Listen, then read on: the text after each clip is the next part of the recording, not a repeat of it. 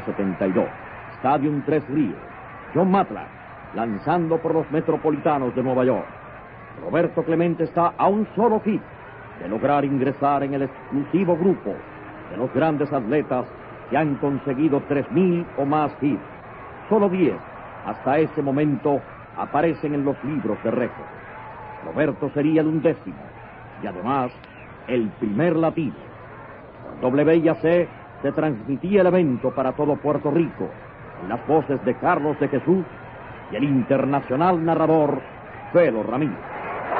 Su turno anterior fue ponchado con una recta velocísima del zurdo John Matlack.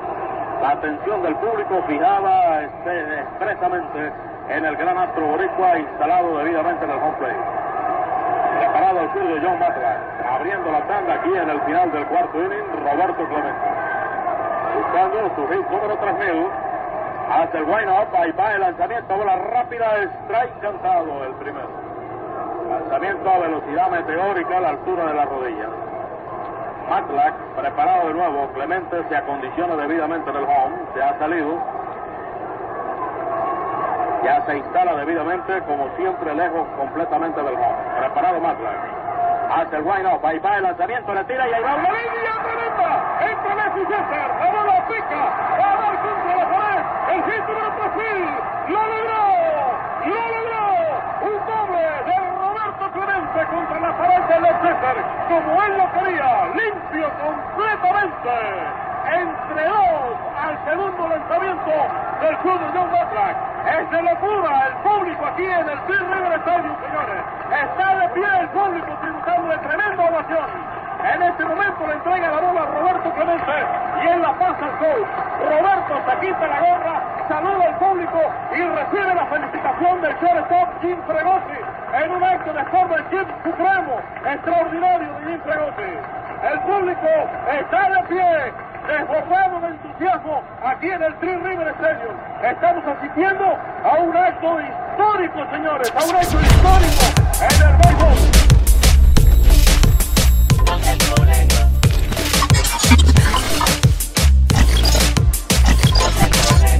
Los del Colegio Podcast. Saludos y bienvenidos a otro episodio más de los del Colegio Podcast. Un podcast altamente recomendado para todo aquel que coja una pelota en el estadio y le ofrezcan 2 millones y se la guarde para que después cueste 20 por allá arriba. No, ¿Qué hay? ay, Muchachos, mira, y, y- y de qué manera volvimos. Ya nos Sí. fuimos ahí un ratito. Episodio número 100, Gil, para que. Epi- episodio número 100 de los del Colegio Podcast. Este episodio, yo entiendo que no podía hacer otro. Nosotros venimos haciendo esto ya hace varios años, tres o cuatro años, cada vez que llega septiembre, finales de septiembre, cuando se conmemora el Hit 3000 del Astro Boricua eh, Roberto Clemente. De eso vamos a hablar. Omi, si quieres traer a los invitados, tenemos a Rafi Santos, mi adorado primo, y aquí tenemos a Jorge Fidel López, que es el historiador oficial del Museo de Clemente en Pittsburgh. No es lo mismo ni se Sí, escribe igual, papá. Saludos. Así que saludos. bienvenidos a ambos. Saludos, bu- buenas noches, buenas noches Gil, buenas noches Omi Salud. y a papá, Fidel. Saludos, Rafi, muchachos. Aquí haciéndole swing a la bola. Vamos a ver. A ver, a ver que ustedes me tiran, a ver si puedo por lo menos hacerle medio swing a la bola. Vamos a Sí, ver. sí. Tenemos, tenemos varias preguntitas, pero antes de, de entrar de lleno a lo que vamos a estar hablando, este, Rafi, háblanos de, de la actividad que tú haces anualmente, el efecto Clemente. Eh, ¿Cuándo es? ¿Dónde es? ¿Qué es lo que la gente puede esperar y cómo la gente puede llegar o si se pueden comunicar contigo? Seguro. Gil, el próximo, el- en la Escuela Ángel R. Díaz Colón de Orocovis, este, por los pasados 18 años estamos realizando actividades conmemorativas a la gesta, la vida, la obra de Roberto Clemente y siempre celebramos el hit número 3000. La actividad comenzó como una exhibición, se convirtió en un certamen de dibujo, luego pasó a, hacer el efecto Roberto Clemente eh, y pues este año teniendo pautado celebrarlo el 30 de septiembre, el día donde se conmemora el, el, el LIT 3000, el 50 aniversario, y van a hacer desde el Centro de Recepciones Luis Ángel Ortiz de Orocovi, este, y pues por lo, lo huracán eh, eh. El huracán que pasó por Puerto Rico, Fiona, pues lamentablemente pues no tenemos los recursos ni los servicios y pues el lugar donde se va a realizar la actividad ahora es un, un- la necesidad real, ¿verdad? Eh, es que va a haber un centro donde van a estar recibiendo las solicitudes de FEMA y pues nos cancelaron el lugar, pero como quiera las escuelas no están aún ready para, para hacer esa actividad como nosotros queremos y la actividad se pospone una semana más. Se va a estar celebrando el 7 de octubre de 2022 en el Pabellón de las Artes de Barranquita. Eh, ¿Qué tendremos allí? Pues este año eh, tenemos el, endoso del Departamento de Educación, el secretario L.C. Ramos. En adición a eso, pues se unió la Fundación eh, Chicas Valle Alejandra, que es una, una fundación que se dedica a erradicar el bullying. Alejandra era una niña de nueve años que murió por un aneurisma y cuando su cuer- cuer- cuerpo fue expuesto, pues llegaron muchas personas que ella había impactado su vida a través del dibujo y a través de sus mensajes en las redes sociales y su familia no lo conocía. No sabía que ella había impactado muchas vidas de muchas personas que habían dejado de, de- que gracias a Dios no se suicidaron porque eran víctimas de bullying. Y Alejandra eh, logró calar fu- profundo en ellos. Y, y pues ahí es que sale la Fundación Chicas Valle Alejandra que ellos están realizando un certamen de arte a nivel nacional. Eh, es decir, ese, es, ese certamen de arte, todos los estudiantes de escuelas públicas y privadas están realizando los diferentes dibujos y ya se están recibiendo en el nivel central del Departamento de Educación las obras y se van a escoger las mejores 30 obras para exhibirlas el día 7 de octubre en Barranquita. En adición a eso, se va a hacer una exhibición virtual sobre las obras de los demás estudiantes que van a estar entregando de diferentes partes de Puerto Rico. Eh, habiendo dicho eso, pues eh, tenemos eh, ya Guapa Televisión va a cubrir la actividad, va a estar transmitida por la radio eléctrica, va a ser transmitida, la pueden ver desde las 9 de la mañana la actividad. Esperamos contar con uno de los dos moderadores, con Normando Valentín o con Guillermo José Torres, que hoy me llamaron de Guapa, que estaba entre ellos dos, están trabajando con, la, con los diferentes compromisos que tienen, pero que iba a estar allí. La actividad va a ser dedicada a Javier Coulson, ya ustedes saben, medallista en Olimpiada, ha puesto el nombre de nuestro país y él va a hablarnos Mm. sobre eh, la importancia de Clemente en su vida, ¿verdad? En su carrera. Va a estar eh, el historiador del Museo de los Piratas de Piso, eh, Jorge Fidel López, va a Uy. estar hablando. Va a estar otro, otra persona que eh, escribió un libro hace poco de Roberto Clemente, se llama Ángel Cabán, y esperamos contar con un pelotero sorpresa, que más adelante lo vamos a estar confirmando. Tendremos coleccionistas, y lo más importante de todo, vamos a hacer el RGI 3000, que los estudiantes lo van a, lo van a estar eh, eh, personificando, y en adición a eso, pues tendremos diferentes presentaciones artísticas, musicales, eh, coreografías, pues, de nuestros estudiantes del Departamento de Educación, la integración en las materias académicas. Va a haber una integración en la materia de inglés, una de español, las diferentes materias. Van a estar eh, hablando sobre el impacto de, Roberto Clemente en, en nuestras vidas. Eh, así que el 7 en el centro, en el Pabellón de las Artes, en el pueblo de Barranquitas, están todos cordialmente invitados. Eh, anteriormente tenían unos espacios limitados, porque iba a ser en el centro de recepciones y allí nos caben como 300, 250, 300 personas. Pero ahora el público que desee llegar, ¿verdad? Puede irse por los alrededores para que pueda disfrutar. Ya tenemos las escuelas invitadas, la camisa quedó de otro show, la camisa conmemorativa. Yo espero que me El- llegue, yo espero que me llegue. Una a mí, una. Bueno, no te voy a decir más. Vamos a ver lo que vamos a hacer con ellos. tienes que llegar al, al séptimo, eh, al, al, al, al noveno efecto Roberto Clemente, tienes que llegar. Yo mando a alguien, yo mando a alguien. No manda a alguien. Seguro que sí. Mira, Rafi. Eh. Ajá, discúlpame. Te escucho. No, es importante que, que todos estén pendientes y te agradezco, ¿verdad? Lo del Colegio Podcast porque están realizando esta gran gesta eh, ya a 50 años de que se cumple la- del- el número 3000. Y como dato curioso, el que lo esperó eh, en el Dogado, tan pronto él ese hit número 3000, se llama Luis Rodríguez Mayoral, eh, quien hemos tenido comunicación directa, un gran ser humano y tiene muchas cosas de, también de Roberto Clemente que contar porque fue una persona que conoció y fue íntimo de Roberto Clemente. Así que anotaron el listado que vas a entrevistar pronto a Luis Rodríguez Mayoral, vive en Texas también, este, Luis Rodríguez Mayoral.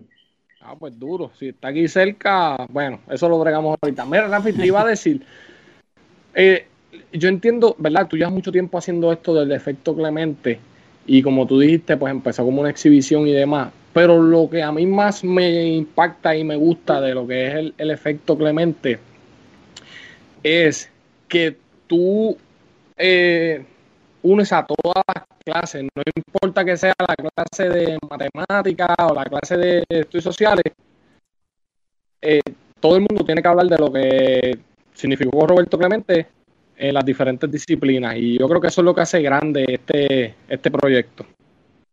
Hay, a, a, 50 años de su fallecimiento y de Conectar 3000, todavía siguen saliendo cosas de Roberto Clemente. Eh, hay mucho de qué hablar y yo entiendo y entendemos, yo sé que es el mismo pensar de todo, que nuestros niños no tienen que conocer completamente quién era Roberto Clemente.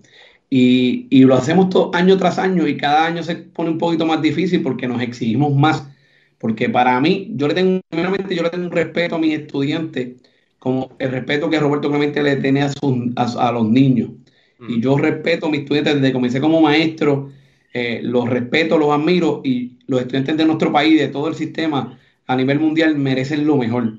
Eh, y cada vez me sigo más y, y a veces yo digo, eh, como yo sé que hay una clientela nueva todos los años y, quizás el nivel de atención del estudiante cada año va a ser diferente. Lo que el estudiante quizás no retuvo en Kindle por el nivel de su, su nivel, pues quizás lo puede, lo puede entender en sexto grado, en séptimo grado, y, y así paulatinamente queremos llevarle diferentes eh, personalidades, ¿verdad? Que le puedan hablar de Roberto Clemente y ellos que vayan entendiendo, integrándose más, ¿verdad? sobre una persona una figura positiva, que lamentablemente en nuestro país, eso es otro tema que tenemos que hablar. Eh, Carece. Los ejemplos que tenemos no son los mejores, no llevan los mejores mensajes. Eh, Roberto Clemente fue una persona bien ética en esa parte. Eh, él no le gustaba que las personas, él no decía lo que hacía para comenzar por eso. Y, y, pues aquí lamentablemente lo que escuchamos en las redes, este, lo que escuchamos en la música, yo respeto los géneros. Cualquier género es bueno, es, arte, pero lamentablemente los mensajes que se llevan hay que saberlos llevar. Los puedes llevar, todo el mundo puede hablar, pero tiene que ser con respeto. Yo creo que aquí todo el mundo merece un respeto. Las personas que no fallan, no fallaron, pero en la vida no fallan diferentes personas. Eh, en, todos los ámbitos nos han fallado. Eh, así que, nosotros tenemos que emular a Roberto Clemente, que era una persona de carácter también, eh, que cuando tenía que decir algo lo decía. Pero a diferencia de lo que estamos viviendo hoy en día, lo decía con respeto. Bueno, vamos, a estar, vamos a estar pendientes, Omi. ¿Tienes algo por ahí? No, yo quería añadir que cuando estaba hablando de eso, de, lo que Roberto Clemente eh, demostraba, ¿verdad? Y, en, esa, este, él, él llevaba un mensaje o sea, en contra de, de, de, las cosas que pasaban, ¿verdad? En esos tiempos y qué sé yo, y, como dice Rafi, lo llevaba con respeto, era muy vocal, muy, muy opinionado. Y cuando él estaba, cuando estabas hablando, me, me acordé que, que, uno de los grandes del baloncesto, eh, si no el mejor, para muchos, Michael Jordan, este, estaba hablando los otros días, leí que, que Roberto Clemente era un, un ejemplo a seguir en su casa que su papá le enseñó la historia de Roberto Clemente, y fue una inspiración para Jordan cuando, cuando era chamaquito y jugaba este pelota. Y eso, imagínate, un, grande como Michael Jordan que esté diciendo eso, eh, eh, eh, para, muchos le, pone el sello. Sí, le pone el sello a Roberto Clemente como, ¿verdad? Como el ejemplo que, llevaba. Eso, eso es así. Yo, yo, entiendo que hay espacio para todo, pero con respeto, tenemos, somos a nosotros mismos, ustedes mismos como servidores, este, en mi caso, eh, todo el mundo está pendiente a mí y pues tenemos que dar buenos ejemplos. Tenemos derecho a expresarnos, pero con respeto. Y pues eso es lo que queremos, que nuestros estudiantes conozcan entes positivos, porque lamentablemente si no nos los quita la, calle, nos quitan a nuestros niños que vienen subiendo. Eso es parte del, del, objetivo principal del, efecto Roberto Clemente. Duro. Vamos a estar pendientes. Estamos trabajando con Rafi para que pues, las cámaras del, del colegio estén allí también, así que eso hablamos después. Entonces, por otro lado, pues tenemos aquí a Jorge López, que me acabo de enterar, una aplauso a Jorge López, que me acabo de enterar que va a ser, o ya lo nombraron, el historiador oficial del Museo de Roberto Clemente en Pittsburgh. O sea, no es O sea, es el de Pittsburgh. Cuéntanos, Jorge, bienvenidos a los del colegio, ¿qué es la que hay? Saludos, jóvenes. De verdad, un privilegio otra vez estar con ustedes. Eh, ha sido un poquito emocionante, ¿verdad? Los últimos días. Eh, eh, todo surge de, la, de mi libro de Clemente, el que escribí hace un par de años atrás. El Astro Boricua. El este. Astro Boricua. Lo tengo por Es aquí. la recopilación de Clemente en Puerto Rico. Me tomó mucho tiempo y mucho estudio, mucho research, pero lo logramos. Mucha gente me ayudó en eso. Y a través de ese libro, cuando viene la exposición del Museo Roberto Clemente a Puerto Rico hace como dos años atrás, y ellos llegan a Puerto Rico a hacer una exhibición en el Museo de Guaynabo, el director Dwayne Rader, es- eh, me llaman del museo, mira que hay unos americanos que trajeron eh, mucha memorabilia y van a poner la exhibición de, de Roberto Clemente en Puerto Rico, parte del museo de, de Pittsburgh, van a traer unas piezas y van a abrir un- una exhibición. Yo allí y veo, yo digo, diablo, a esta gente también le falta, tiene muchas cosas buenas, pero a la misma vez le faltaba mucha información en relación, sobre todo, de Puerto Rico. Y ahí empieza la relación porque, eh, modestia aparte, pude clarificar y aportarle a ellos eh, mucha información de la vida peloteril de Clemente en Puerto Rico, que era el libro que estaba hecho ya. Eh, cuando ellos vieron el libro se sorprendieron, este libro y papá, papá, y entonces ahí fue que me fui acomodando, pero jamás me pasó por la mente a mí, ¿verdad? Este, que surgiera e- esa oportunidad y según fueron pasando los meses, pues cada vez que había una situación en el museo, añadir, quitar, poner, preguntas, pues a quien me llamaban era a mí. Ok. Eh, Imagínate, para mí era un privilegio pues que contaran conmigo. Y yo me hice disponible. Y cuento largo corto, pues eh, hubo una actividad hace poco, en el, hace como tres semanas en Pittsburgh, de una recaudación de fondos en el museo. Y el director me llamó y me dijo, ven para acá, que, que quiero, hablar contigo y queremos pues que vengas acá. Y yo, chévere, fui para allá, me invitaron, me trataron súper bien. Entonces, eh, me dijo, necesitamos de tu, que nos ayude. Y yo, bueno, ¿cómo yo te puedo ayudar? Y él me dijo, ¿qué es lo que tú quieres? Y yo le, yo le dije, pues mira, de verdad, a mí lo único que me daría mucha satisfacción es que fuera, que yo, que yo fuera parte del museo. Y sin pensarlo, rápido me hicieron un email, me hicieron una tarjeta. Y entonces pues me dice, dame esta mañana que yo te voy, te voy a poner el título. Y yo, "Ah, a mí no me importa el título, a mí lo que me importa es estar dentro del museo. Y por la mañana él me dijo, mira, eh, vas a ser miembro asociado y historiador, investigador del, del museo. Y yo me... Y yo, wow, Wow. un privilegio. No, que, que yo tengo los puebos parados.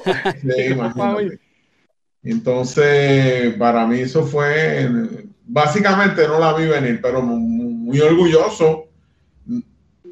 Tengo una responsabilidad encima ahora muy fuerte porque lo que yo diga o haga no es Jorge López ahora, ahora es el museo. Y pues nada, me he dado esa tarea de como de, de poner todo en orden y tengo muchos proyectos porque como estaba diciendo Rafi al principio, de Clemente todavía se puede investigar y rebuscar. En esos días que estuve por allá, fui a la Universidad de Pittsburgh, fui a dos bibliotecas. Es decir, son cosas que no se han hecho y que están ahí para seguir buscando data, fotos, documentos, transcribir videos que existen, que nadie sabe dónde están. Y, eh, eh, ¿verdad? Estoy hablando mucho de mí, pero como yo lo puede hacer cualquier persona, es simplemente tener el deseo y tener, ¿verdad? Este, sobre todo el tiempo. Eh, pero en los últimos meses yo he encontrado maravillas de Roberto Clemente. Maravillas, cosas que yo me quedo este, sorprendido que han estado ahí. No sé, disculpa que te interrumpa, pero no sé si se puede decir, pero Creo que hay otro video de ese día. Sí, es que esa es una anécdota. Cuando yo llego allí y. Ah, pues un poquito para atrás, Rafi, perdona te interrumpa. Yo, él me dice por teléfono, antes de venir para acá, ¿cómo te puedo ayudar? Y dije, pues mándame todas las fotos que tú tengas del I-3000. Ellos tienen una persona que está en el área de gráfica, pues, un museo, ¿verdad? Son pocas personas, pero bien, bien organizado. Y cuando me llega un email como con 60 fotos de, de, del I-3000, Ok. y yo dije, anda al carajo, porque aquí hay un montón de fotos que yo jamás había visto. Y yo dije, wow. Pues, en resumen, eh, yo vi todas esas fotos del Hit 3000. Cuando yo voy a Pittsburgh, él me dice, mira, hay un- una persona que me trajo un video del Hit 3000 y lo tengo ahí en el monitor. Y cuando yo lo veo, por poco me caigo para atrás porque es un video completamente eh, diferente al video que hemos visto del Hit 3000 que, que tiene la narración de, de Ferro Ramírez. En este video se vea un video diferente porque es una persona que está dentro del, del film tomando el, el video desde, el otro, desde un ángulo, desde el mismo film, y se ve a Clemente con su santa calma saliendo, que podemos entrar en eso este, más adelante, pero eso es una anécdota, eso es un video que en Puerto Rico nadie ha visto. ¿Y cuándo va a salir ese, ese video? Pues ese video yo traté de que una de las televisoras de aquí, este, yo rápido llamé a varios periodistas de aquí, pero no sé en qué quedó, si hubo un acuerdo o no hubo un acuerdo, porque estamos hablando de negocio y esa parte pues yo me mantengo fuera de eso, porque pues, Claro, claro. pero estoy seguro, yo estoy seguro de que ese video en algún momento llegará a Puerto Rico, yo me voy a encargar de eso, de que ese video llegue aquí y de que ese video se comparta a todo el mundo, porque esa es la historia de Clemente desde otro ángulo. Ok. Este, y, y entonces también, dentro de todas esas fotos que me enviaron, estoy extendiendo en esto, pero es importante, hay otro montón de fotos que, no, que yo nunca había visto del G3000, porque nosotros en Puerto Rico, eh, pues casi todo el mundo pues se ha concentrado en, en las fotos del nuevo día de, de- de Luis Ramos Ajá. fotógrafo que está vivo, gracias a Dios. Pero hubo dos fotógrafos adicionales americanos Ujú. que tomaron fotos ese día. Y, y- y esas fotos existen y están disponibles. Es decir, que eso es otro, otro proyecto. Está el video, están lanzando fotógrafos adicionales. Es decir, y estamos hablando simplemente de, de, de esa actividad de ese día. De ese Lo día. que hay adicional se podrán imaginar. Y todo eso hay que clasificarlo, todo eso hay que ponerlo en orden cronológico, hay que, hay que escribir, reescribir la historia. Así que, Sí, sí. ¿qué les puedo decir? Este, estamos ara- arañando, ¿sabes? Estamos redescubriendo la figura de Clemente, ya, pero ahora la vamos a, yo me voy a encargar, mi humilde aportación de buscar la historia desde el punto de vista de un puertorriqueño que vaya a investigar a Clemente, a la figura de. Clemente. Claro, Vamos, claro. vamos a estar bien pendientes. Sí, ah, Jorge pone muchas fotos en, en su Facebook. Eh, ¿cuál, Sí. cuál es tu Facebook, Jorge? Eh, yo soy básicamente, me gusta más Twitter. No sé, Ok. porque los jóvenes, yo, yo sé que ustedes son de Instagram, que no lo, no lo manejo muy bien, pero yo lo que pongo y descargo muchas fotos es en mi Twitter, que es palco underscore 21. Palco underscore 21. Lo vamos Sí, a poner aquí en la descripción. Sí, y ahí yo pongo todos los días, varias veces al día, eh, cosas de Roberto Clemente. Por ejemplo, hoy puse que Clemente conectó su hit número 2998 Rally de dos. y 98. Le faltan dos hits para hit 3000. Que eso Bueno, vamos yo- a hablar ahora.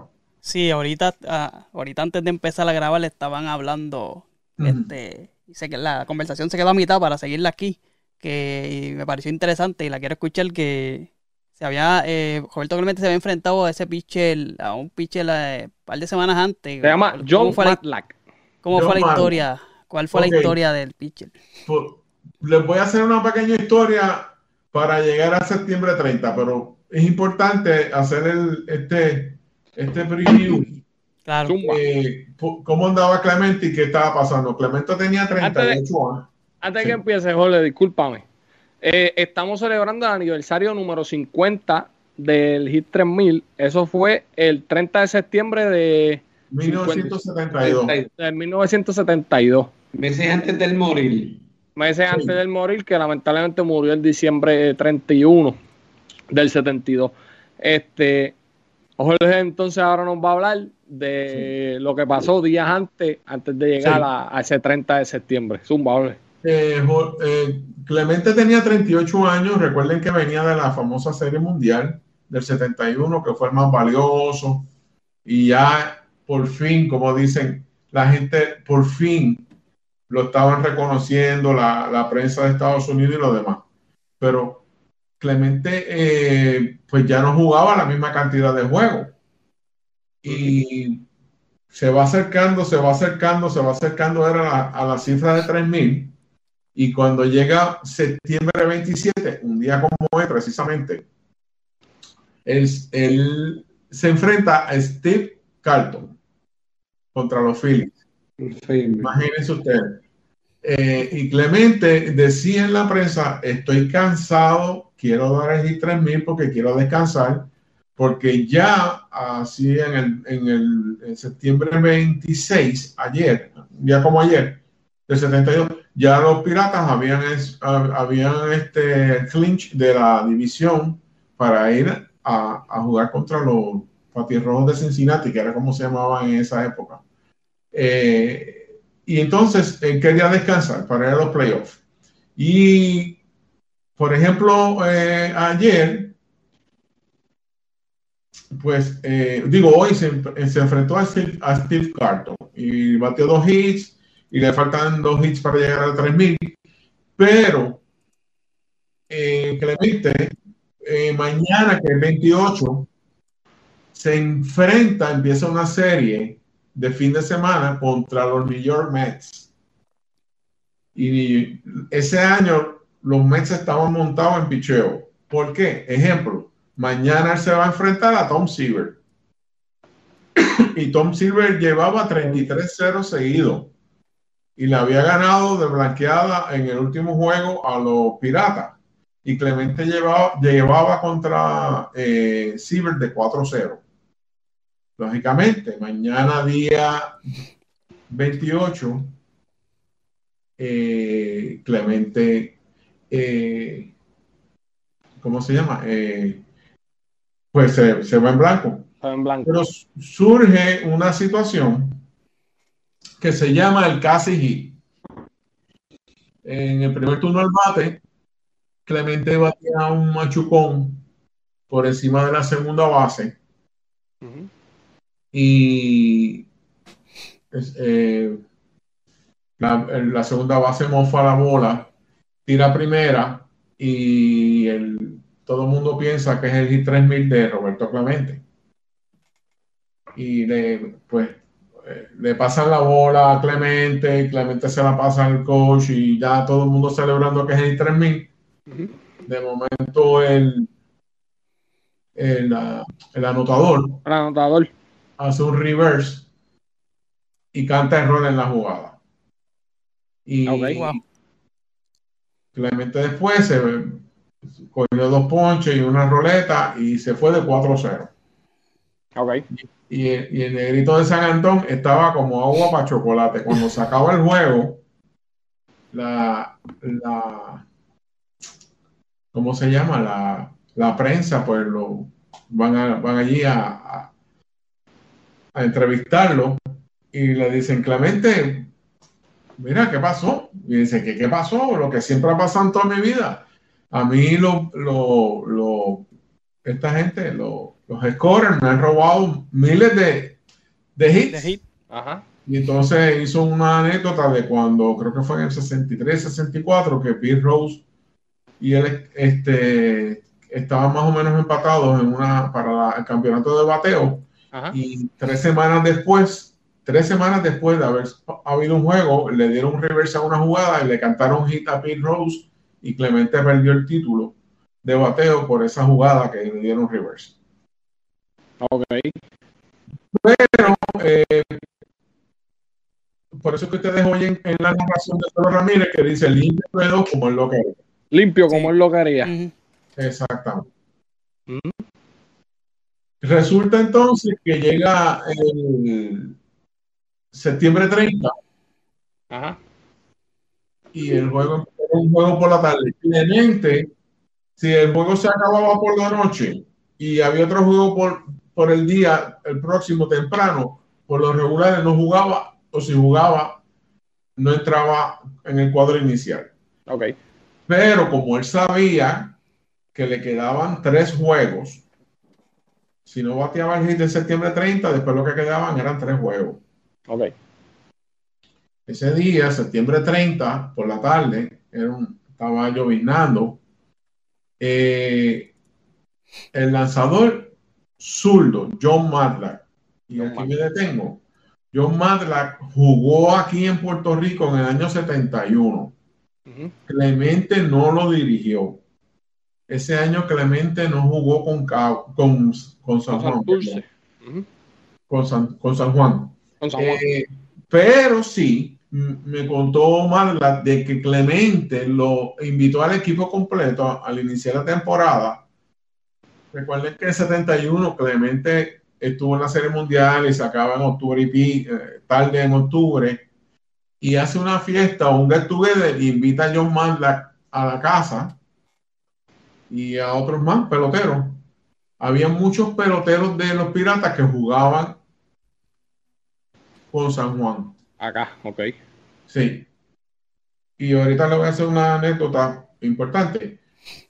Y entonces eh, cuenta Marla de que Clemente le enseñó un bate, qué sé yo, pero ni por la mente de ninguno de los dos que, que, que se iba a enfrentar y que Marla era el que le iba a pichar y que Clemente le iba a dar el hit 3000 Ujú. Empieza la temporada de 72 y lo, como dije al principio, lo- lo- lo- los Mets estaban montados con picheo. Todos eran jóvenes.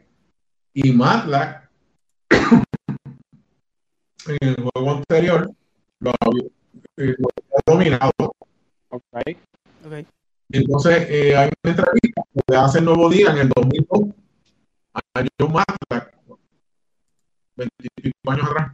Y le di- dice John Matlack, yo le tiré cuatro bolas afuera inicialmente.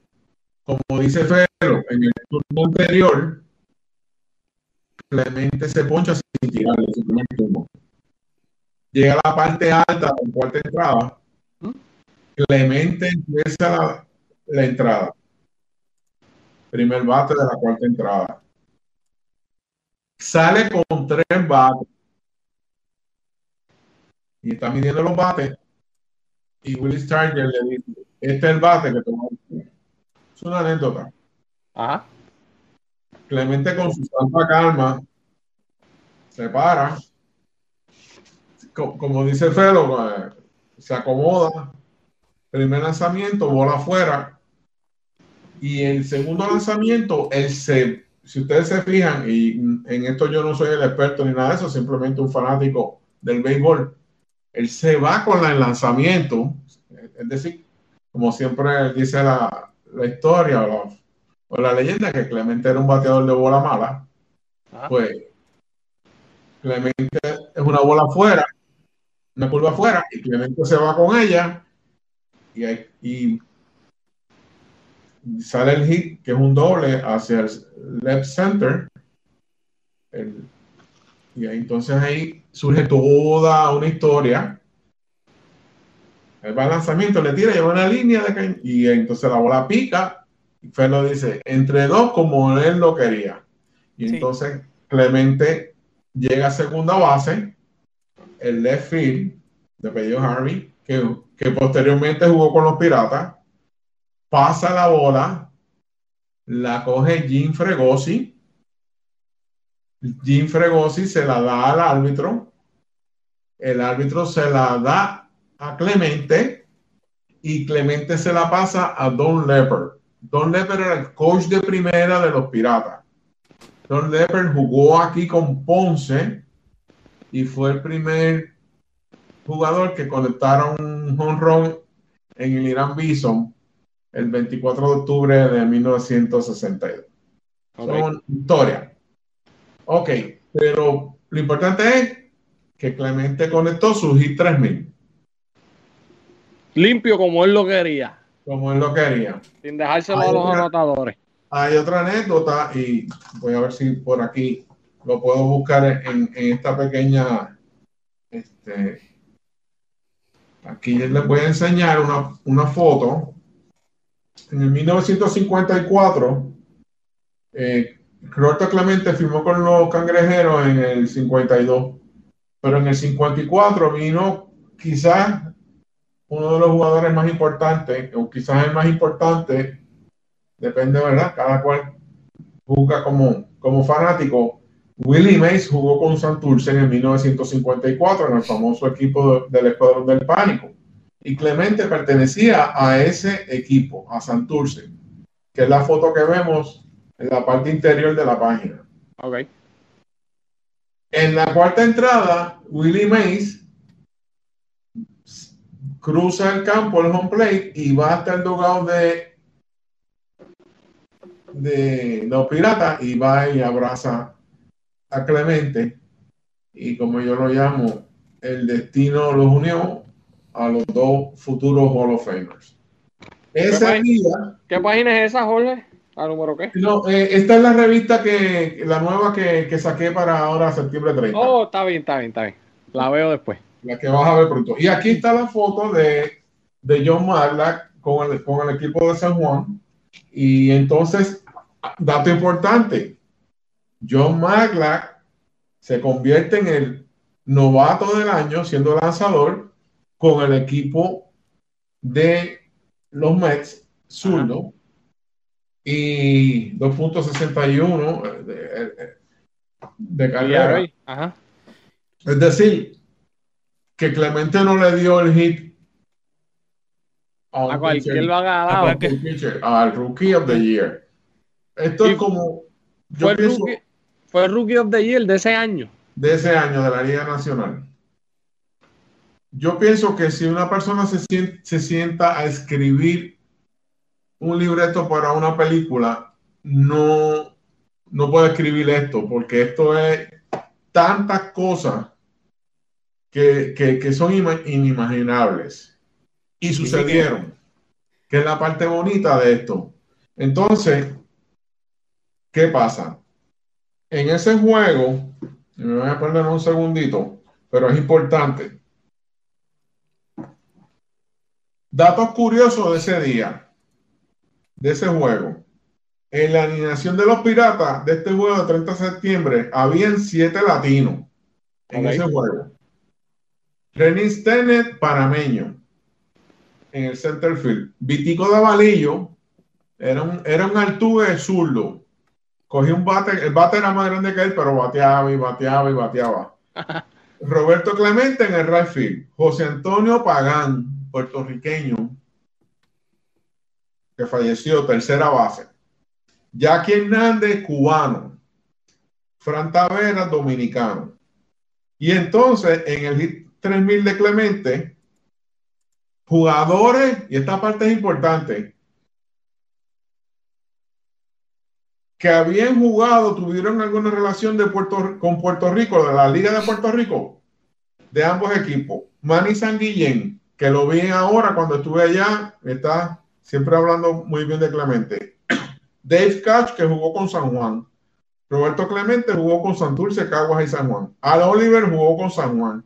Renny Stenen jugó con San Juan. Jackie Hernández con Ponce y San Juan. José Antonio Pagan con Caguas y Santurce. Bob Moose con Ponce. Ramón Hernández con Mayagüez. Bruce Kisson con San Juan. Bob Johnson con San Juan. Bill Bilton, el dirigente de los Piratas con San Juan. Don Leopard, el que mencioné con Ponce. por los Mets del otro equipo, Tommy Allen con Cagua, Jim Fregosi con Ponce, Cleon Jones con Cagua, Willie May con Santurce, John Madla con San Juan. Y otro dato importante de ese día es que hubo tres Hall of Famers. Felo Ramírez, Felo Ramírez, que siendo narrador fue eh, está en el Hall of Fame. Hall of- ah. Willie Mays y Roberto Clemente. Aquí Historia. está Clemente cuando llamó a su mamá y habló con ella. Y aquí está don- su, su papá y, uno, y los dos nenes. Faltaba uno ahí. Eh, lo que quiero decir es que doña Luisa de Marchó eran los, papás- los nombres de los papás. Que el béisbol que se respiraba, que se jugaba en Grandes Ligas, y esta es la parte que yo siempre me gusta enfatizar, es que era de la Liga de Puerto Rico. Muchos de estos jugadores venían a jugar a Puerto Rico y se desarrollaban en Puerto Rico. Y eso es una de las cosas que cuando yo entrevisto hace como tres semanas atrás a John Madlack, y yo no me atrevía a preguntarle del Hit 3000, ¿verdad? Porque, pues, Eso lo, eso lo tiene que perseguir a él. Y yo lo fui, como decimos en el mood puertorriqueño, lo fui a- llevando, lo fui llevando, lo fui adobando. Y yo le dije, ¿qué, qué me puedes decir de Puerto Rico? Y me dijo, mira, Puerto Rico, la liga era- O sea, yo estaba jugando con tipos de 30, 40 años, veteranos, y la liga es bien fuerte.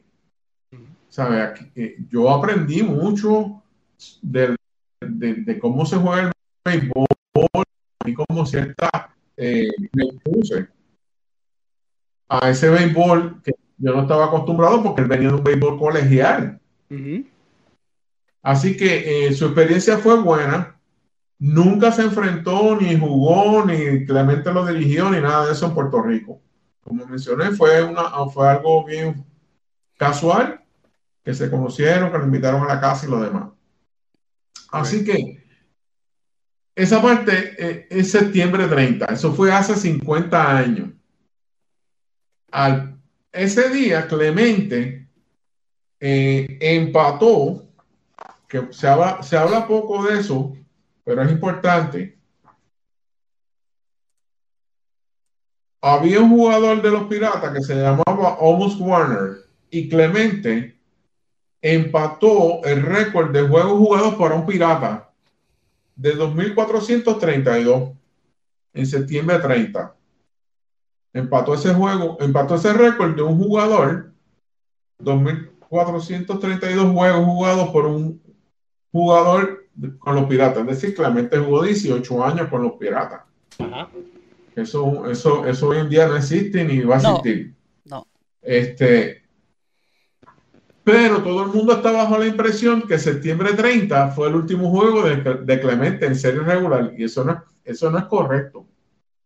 El 3 de octubre, 3 de octubre, Clemente en la parte alta de la novena entrada entra a fildear en el right field y rompe el récord de Almost Warner y se convierte en él, que sería su último juego realmente de serie regular para, un, para Roberto Clemente, y rompe el récord de 2.433 juegos jugados por un jugador de los Piratas. Y ese récord jamás lo va a romper nadie, porque imagínense, hoy en día los jugadores lo que juegan son dos o tres años y se hacen agente libre y, y toda... Cambian, sí. Cambia Sí, dinero. que son pocas cosas. Otro dato curioso que no aparece en los box score, no aparece porque yo lo busqué, pero a través de una persona que me lo confirmó y aparece. Cuando Clemente sale de juego después de conectar el hit 3000, ese doble, quien lo sustituye a él, es Bill Mazeroski. Bill Mazeroski fue el que dio el honrón en la novena entrada con dos outs para que los Piratas ganaran, que estaban en Hall of Fame en la Serie Mundial, el, el walk-off. Ya ustedes saben, eso son cosas que sucedieron. Ah, de historia, historia. El 30 de septiembre, Clemente da el hit 3000, Puerto Rico se paralizó. Eh, le quiero comentar que ese día hubo tres narraciones. Tres narraciones hubo. Hubo una narración por Felo Ramírez por una estación que todavía existe que se llama WIAC, Ramiro Martínez, que todos conocemos, y un periodista que falleció que se llamaba Carlos de Jesús. Hubo otra narración para Puerto Rico, hubo dos narraciones para Puerto Rico, la que mencioné de Felo, Ramiro y de Jesús. Entonces, en la otra narración por Guapa Radio, en los controles estaba una persona que es muy conocida en Puerto Rico, de mucho prestigio, se llamaba Don Eugenio Guerra. Ok. El narrador era Terry García, acompañado por Palillo Santiago, Luis Rodríguez Mayoral, el Premier Marrero, Amel Robles y Eugenio Guerra Jr. Esa narración no la pude conseguir, pero sí eh, a través de don Luis Rodríguez Mayoral, a través de José Enrique Marrero y de Gino Guerra y de Palillo, eh, me confirmaron de que sí, de que hubo esa narración, etcétera. Es decir, fue la primera vez que hubo una doble narración de un juego de Grandes Ligas para Puerto Rico. El 30 de septiembre de 72. Eh, hubo otra tercera narración con el narrador de toda la vida fallecido de los piratas que se llamaba Bob Prince. Y, él hace la narración. Él fue el que inicialmente le, le decía a Clemente Bob que a Clemente no le, no le gustaba mucho que le dijeran Bob, pero... Sí, allá, Entonces, pues, son americanos. sí, americanizando allá, el, allá el- siempre, siempre cambian y a los latinos le cambian los... Sí. Yo les voy a hacer nada aquí lo que, lo que dijo, lo voy a citar textual. Se decía que el punto débil de Roberto Clemente era la esquina afuera. Decía John Marra. Por eso le tiré cinco rectas seguidas a la parte de afuera. Entonces, coma, me dije, quizás era el momento de lanzarle una curva hacia la esquina afuera. Obviamente no funcionó. Me conectó un doble al jardín izquierdo. Lo más importante también, que no lo he mencionado y lo estoy dejando quizás un poquito lo- para lo último, Ajá. porque es el principio y es el final de Roberto Clemente, ¿verdad? Eh, como, como pelotero. Roberto Clemente le dedica su hit 3000 a un señor que se llamaba Roberto Marín.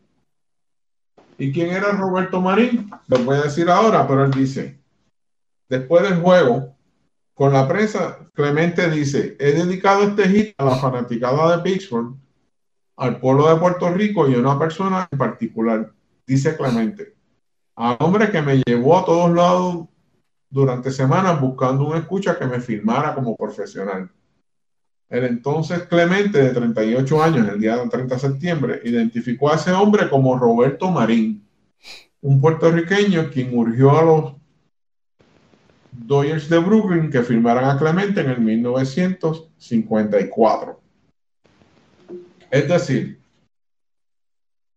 cuando Clemente firma con el equipo de los Brooklyn Dodgers para, ¿verdad? para las ligas mayores, aunque fue a, a Montreal, no fue directamente a las ligas mayores, pero con un equipo de grandes ligas, Ajá. quien, quien estuvo y quien, y quien lo llevó para arriba y para abajo y quien se lo presentó a Pedrín Zorrilla de Santurce, quien lo llevó a los tryouts y todo ese lío fue este señor Roberto Marín. Ya.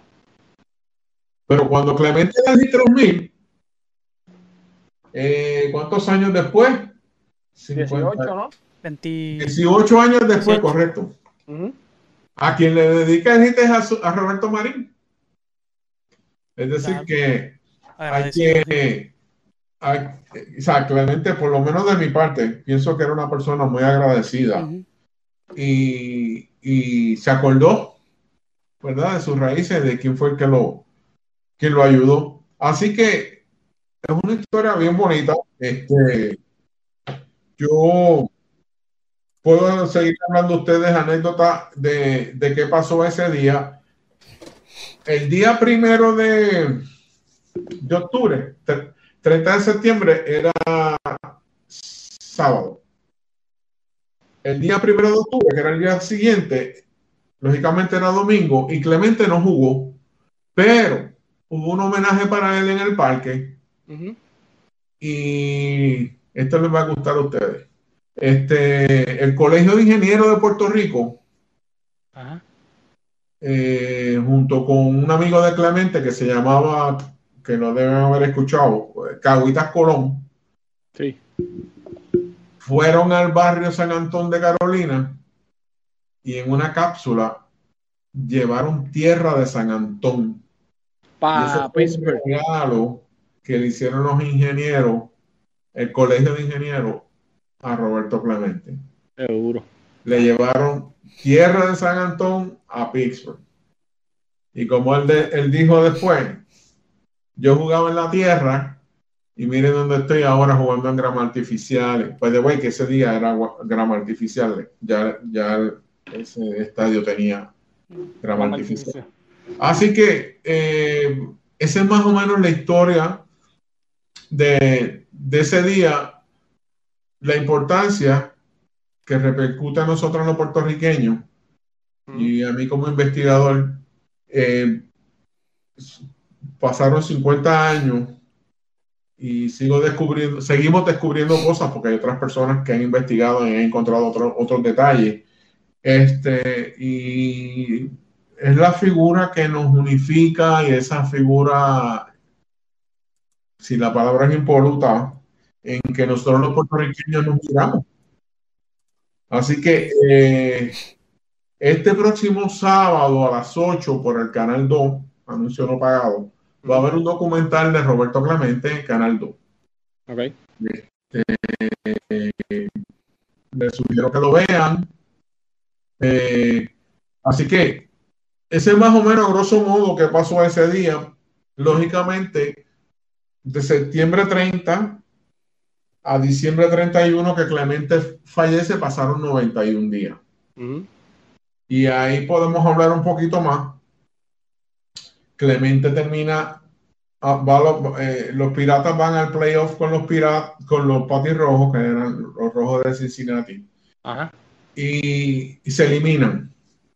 Y Clemente inmediatamente vuelve a Puerto Rico y noviembre 15, Clemente sale, octubre, noviembre, eh, termina en octubre, en di- en- ya en noviembre, en 15 sale para Nicaragua, con el equipo de Puerto Rico dirigiéndolo, aficionado a béisbol doble A.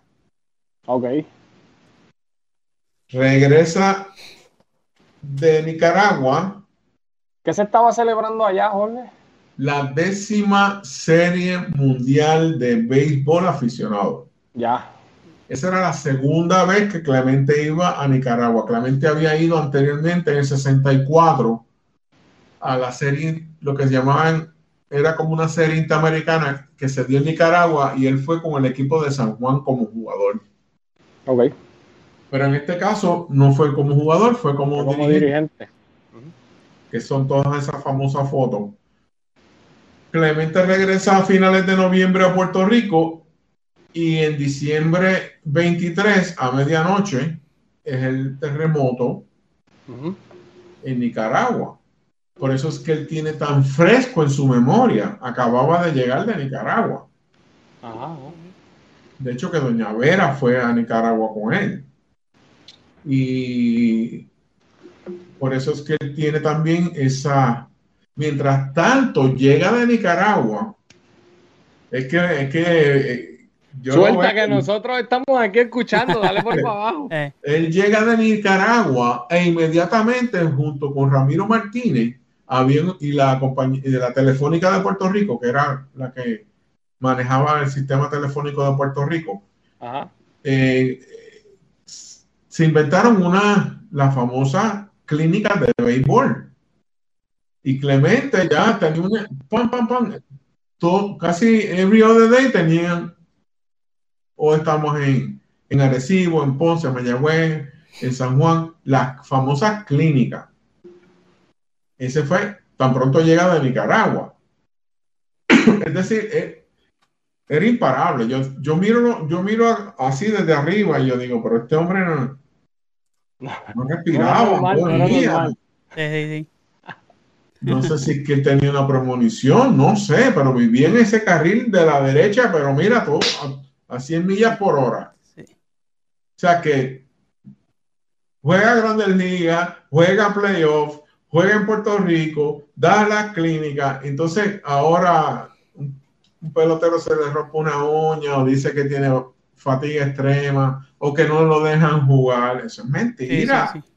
¿sabes? Esto, eso es mentira. Este, Oye, este- este tipo, este tipo jugó 15 años en Puerto Rico, jugó 18 años en Grandes Ligas y nunca se quejó. Claro, él decía, estoy cansado, pero yo quiero que mi gente me vea jugando en Puerto Rico. Un A eso iba, Jorge. Jorge, a eso iba, perdona que te interrumpa. Cuando dice que estaba cansado, ¿hay alguna, ¿verdad? Algún, algo, algo que le haya dicho antes de fallecer que él iba a seguir jugando un año más o si Sí, tenía planes de retirarse? Sí. Hay un buen libro que escribió el, pro- el profesor, el doctor Néstor Duprey, eh, que se llama En la víspera, que es Clemente en su último año y, y cómo él se veía. Porque Clemente, lo que se rumoraba era, yo he leído ambas cosas, que se iba a retirar y que no se iba a retirar. Ok. Eh, pero él sí decía que estaba cansado ya porque era, estamos hablando de 18 años. 18 años, sí. Este, eh, tenía 38 años. 38 años y lo tengo aquí porque yo soy una de las cifras que saqué. Yo dije, yo quiero estar bien exacto.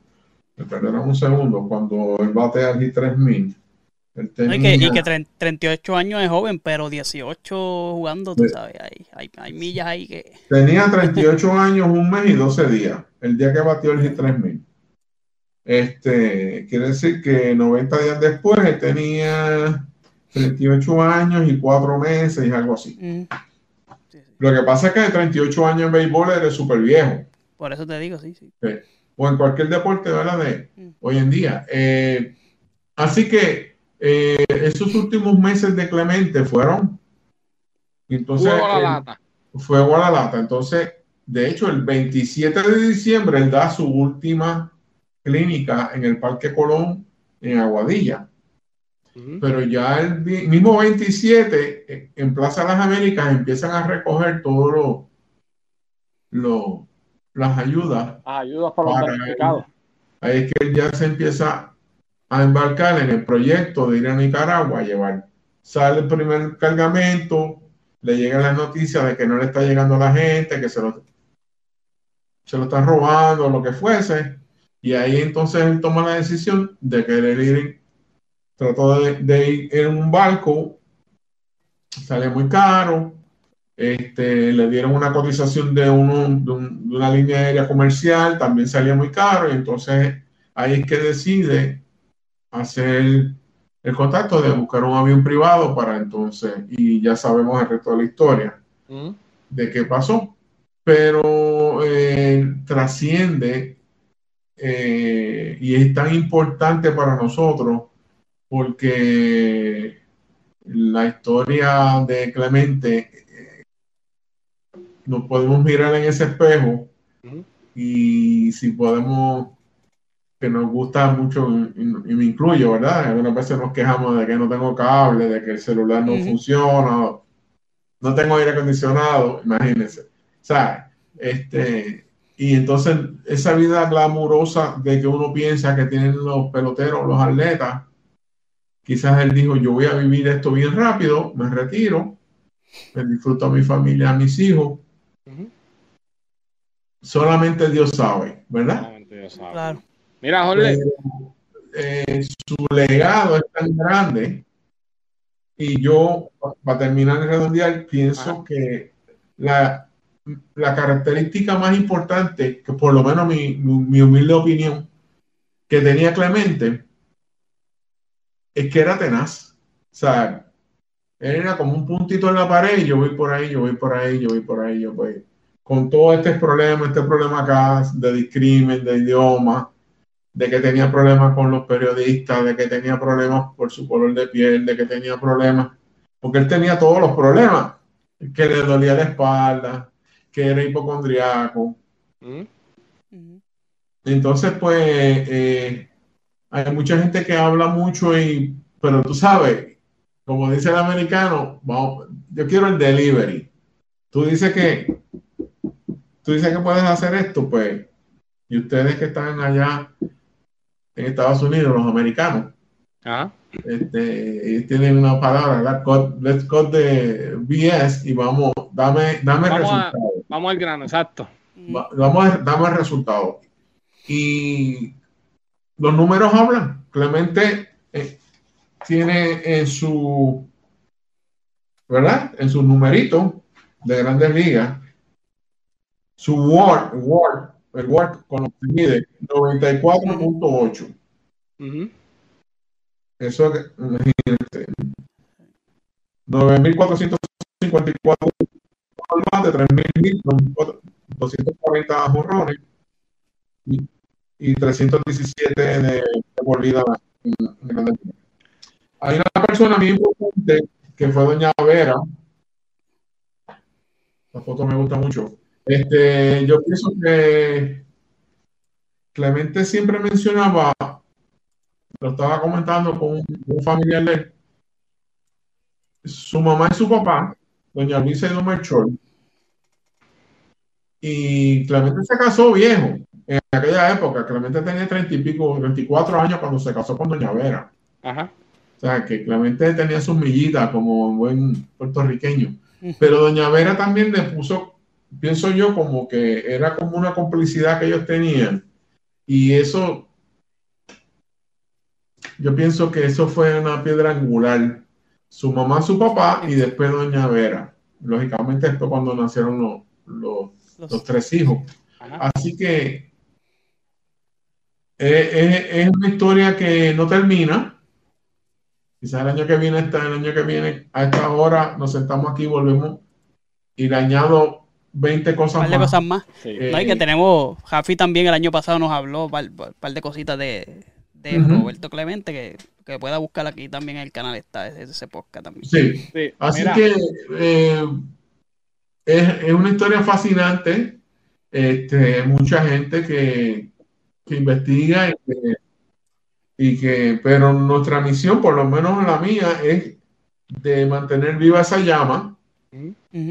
Ya pasa septiembre 30 y como yo digo, nos falta mucho por caminar todavía porque tenemos muchos proyectos que queremos desarrollar y ahora con esa nueva herramienta del museo, pues que podamos traer cosas a Puerto Rico, de que podamos hablarle a los niños, a las escuelas eh, y que sea paralelo, una cosa organizada y que sean cosas que perduren, que es la parte importante.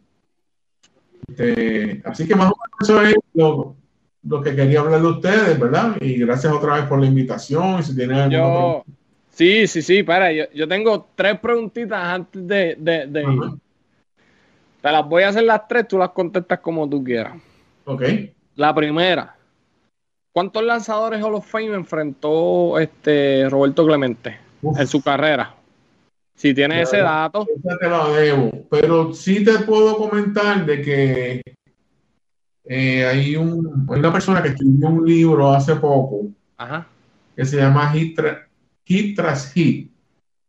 Que se llama, eh, eh, él, él se llama Ricardo Olivencia, está en, en Amazon. Si lo busca, hit tras hit. Hit tras Hit, de Roberto Clemente. Eh, ah, estoy seguro que ahí está la contestación. Pero yo asumo que en esos 18 años Montón. Imagínate. De hecho, Clemente, eh, después de Hit 3000, gana su, su guante de oro, su último guante de oro. Así que Fueron 12, ¿verdad? Seguro. 12. Eh, la, la otra pregunta, este, ¿dónde está la bola de Hit 3000? Pues yo he preguntado y nadie sabe. Nos, nos encantaría que apareciera porque eso es un- Eso es parte de la historia. una pieza tan importante, ¿verdad? Pero eh, Qué dato, ¿verdad? Que, que, que un hit tan importante y no se sepa dónde está la bola. Y traigo esto, pues, porque esta temporada estamos viendo historia nuevamente. Eh, Albert Pujol batea el, el cuadrangular número 700, primer latino en hacerlo y el cuarto en llegar a esa cifra, a los 700. Y Aaron Josh está pues persiguiendo la historia de los Yankees también, que lleva 60 cuadrangulares, está a dos. Ahora mismo esas bolas no se van a perder, tú sabes. No. Eh, esa del 700, el muchacho se la llevó. Y yo no sé cuánto le habrán ofrecido, pero en un futuro, tú sabes. Sí, Igual sí. que la 62 de, de la 61 y la 62 de Aaron George, esas bolas pues, no van a no, no, esas bolas no van a desaparecer y cuando Claro. nosotros te tuvimos a ti eh, perdóname Omi, cuando nosotros te tuvimos a ti la primera vez que estuviste aquí con nosotros pues tú nos explicaste que esas bolas eh, le ponen un, un- una ¿cómo se dice Una eso? como una tinta que es una especie de ADN Sí, el que se sabe y que si tú te llevas esa bola, eh, hay, hay No un puedes tipo que meter está ofreciendo dos millones por la de Aaron George. Y Él sabe lo que va a valer esa bola, tú sabes. Muchas de esas bolas importantes de, de juegos, de batazos, etcétera, por lo regular terminan en el Hall of Fame, que es el sitio más. Pero lógicamente existe ahora toda la cuestión de, ¿verdad? De la industria de la memorabilia y hay tanto dinero envuelto ahí que Sí, es una bola. Pues, pero, este, ¿dónde está la bola? no se sabe. No se sabe. se sabe. Entonces, pues la, la última pregunta, yo no sé si Omi tenga algo por allá, pero para No, no, mí- pero an- an- Gil, antes que vayas tú, Zumba. con una anécdota que, que contó Raymond Arrieta, el comediante de Puerto Rico, que bien, él bien chama, bien, bien, bien, bien nenito, este Roberto Clemente le filmó una bola en, en San Juan, cuando jugaba en San Juan, o en Santurce, no sé. Pero eh, Raymond Arrieta era bien, bien, bien nenito. Y esa bola, pues, se puso a jugar con los chamaquitos y la botaron. Imagínate. La botaron. Tacho, eso tiene que estar volviéndose loco. Mira, yo tengo aquí una. Imagínate tú una, una bola filmada por Roberto Clemente. Con Roberto Clemente, mira, yo tengo aquí una, Jorge, te la voy a enseñar. Esta está firmada por Iván Rodríguez. Esta firmada- bola, sí, esta bola me la firmó Iván Rodríguez allá en Puerto Rico. Y mi hija entra a este cuarto y yo la tengo como a 10 pies del piso. Sí, No, sí. papo, eso no. Mira, eh, la última vez que hablamos, hablamos de una rookie card de Clemente. Pues a- una rookie card de Clemente hace dos semanas se vendió en un millón doscientos mil pesos. Ven acá, Jorge, yo te iba a preguntar, eso para que sean, para, ¿verdad? Para que tengan ese, ese, para que valgan esa cantidad de dinero, ¿tienen que estar firmadas por él o pueden ser? Es la condición. Te voy a enviar dos cartas ahorita cuando terminemos para que Ah. me digas. Que tengo dos ahí que me regalaron, te las voy a enviar. La, la tarjeta rookie card, que se sepa, solamente hay dos Mm. de Clemente, que es la más deseada, porque es la rookie card del 55, que están en perfectas condiciones. Ya. Y eso no lo dicen los fanáticos, eso lo dicen unas compañías que se dedican a hacer lo que llaman el graded, que es Ajá. A evaluarlas y hay un- una serie de, de, de métodos y de parámetros para hacerlo y eso cuesta dinero, pero ese es más o menos por donde andan. Todo lo que sea de Clemente, como les dije anteriormente, vale, chavo. Sí. Mira, eh, eh, Jorge, ¿verdad? Te iba a preguntar, para ti, ¿quién es el latino, el, beisbol- el mejor beisbolista latino de todos los tiempos? Y te traigo esta pregunta, pues, por Albert Pujols y, y- y Bueno. por los demás que han surgido. Si tú miras los números en seco, los números de Pujol son mejores que los de Clemente. Porque tampoco podemos quitar- poner, tú sabes, taparnos Una los venda, ojos. sí. Claro, Pero estamos hablando de dos mundos diferentes, Ya. dos eras diferentes y otras serie de cosas que Pujols quizás no hace que hacía Clemente. como por Es ejemplo la defensa. Por ejemplo, el range que, tiene, que tenía Clemente, que es un caso muy parecido al de Roberto Alomar. Roberto Alomar, comet- vamos a decir que cometió un error, pero cometió un error porque salía corriendo como un loco y 20 pasos después metía el guante y mofaba la bola. Pero un infield regular no llega, no tiene ese range, ¿ves? Ujú. Los tiros que hacía Clemente del right field para evitar que el corredor adelantara. ¿Sabes? que lo hemos visto, que esa es la emoción que nos da a nosotros cuando bateaban para, para el right field y cogía la bola Clemente y todo el mundo parado. Nadie se movía, Sí, sí. porque lo que había era un brazalete, Mm. ¿sabes? Todo eso son cosas que no se miden. Como dice un refrán, que las estadísticas son como los bikinis, que, que algunas veces no te enseñan la mejor parte, ¿entiendes? ¿Sabes? Sí, sí. Eh, Coño, esa no me la sabía, Jorge, esa no me la sabía. Sí, Pero tú sabes, pero si tú miras en el número, porque el Word, el Word, que es la medida ahora moderna de los Servometrics, que yo pertenezco a ese grupo, el Word de Clemente 94.8, el número uno de todos los puertorriqueños, porque eso me encargué de mirarlo. Ujú. Eh, pero el Word de Pujols es un 99 punto algo. ¿Verdad? Eso, es- esa es la aportación que hace él en empujada, en jonrones, en doble. O sea, cosas que él hace para que su equipo gane juegos. Ya. Pero volvemos.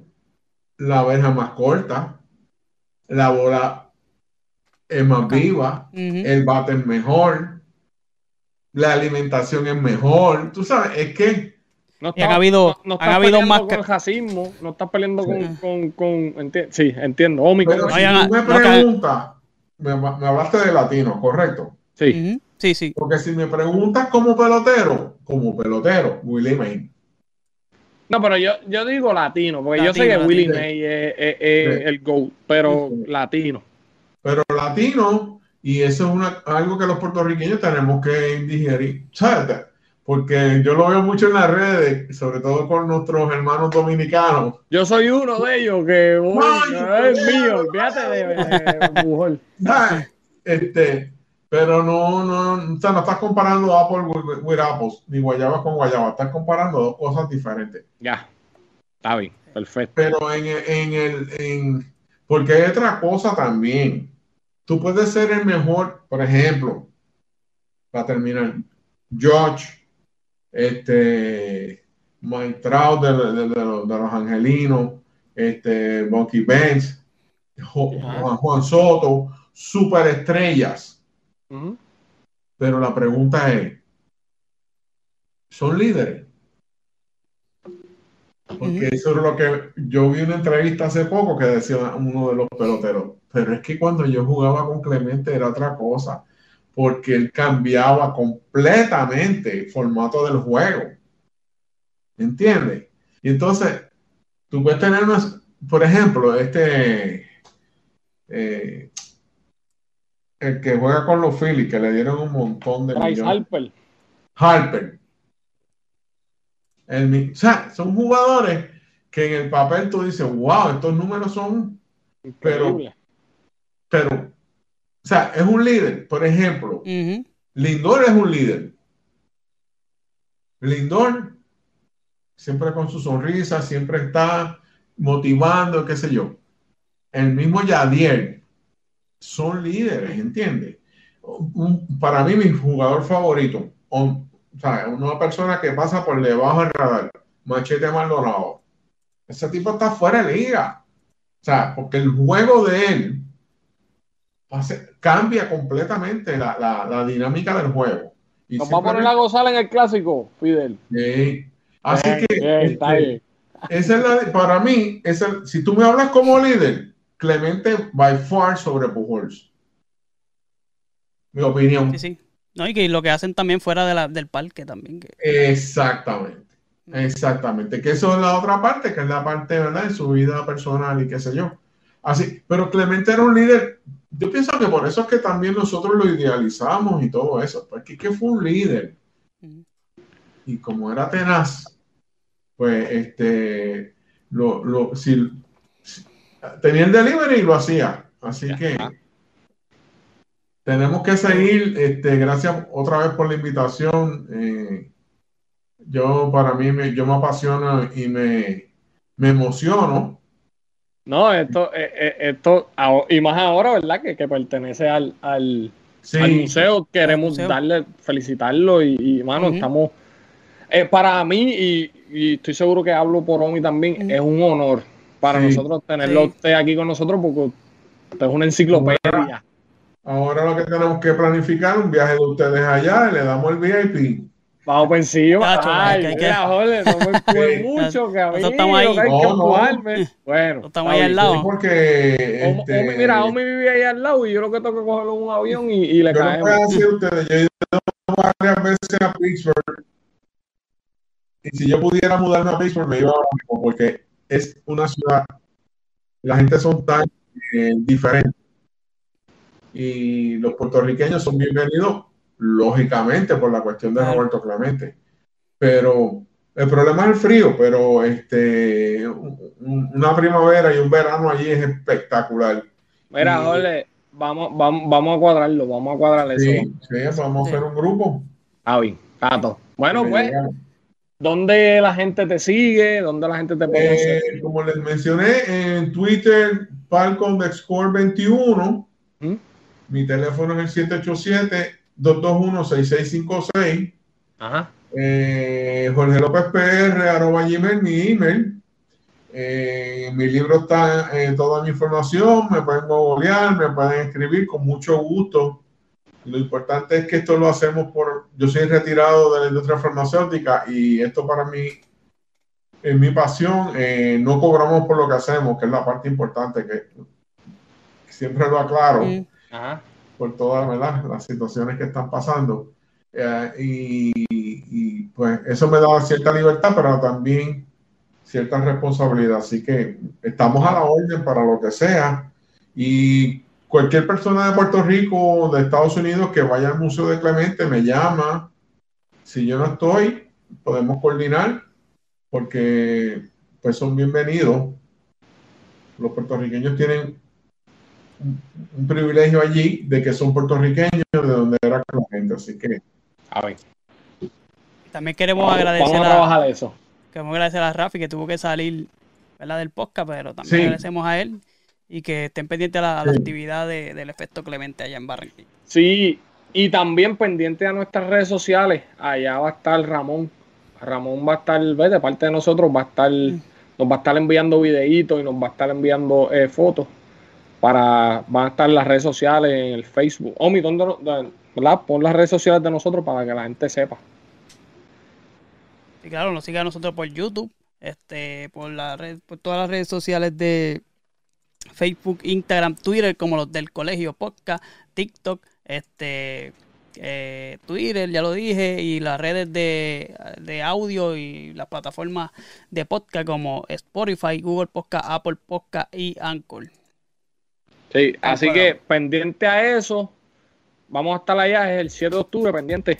Y todo, el- ¿verdad? Todo, el- todo el que se pueda dar la vuelta, allá el pabellón de las artes en Barranquilla. ¿Es el pabellón de las artes o el pabellón de la juventud?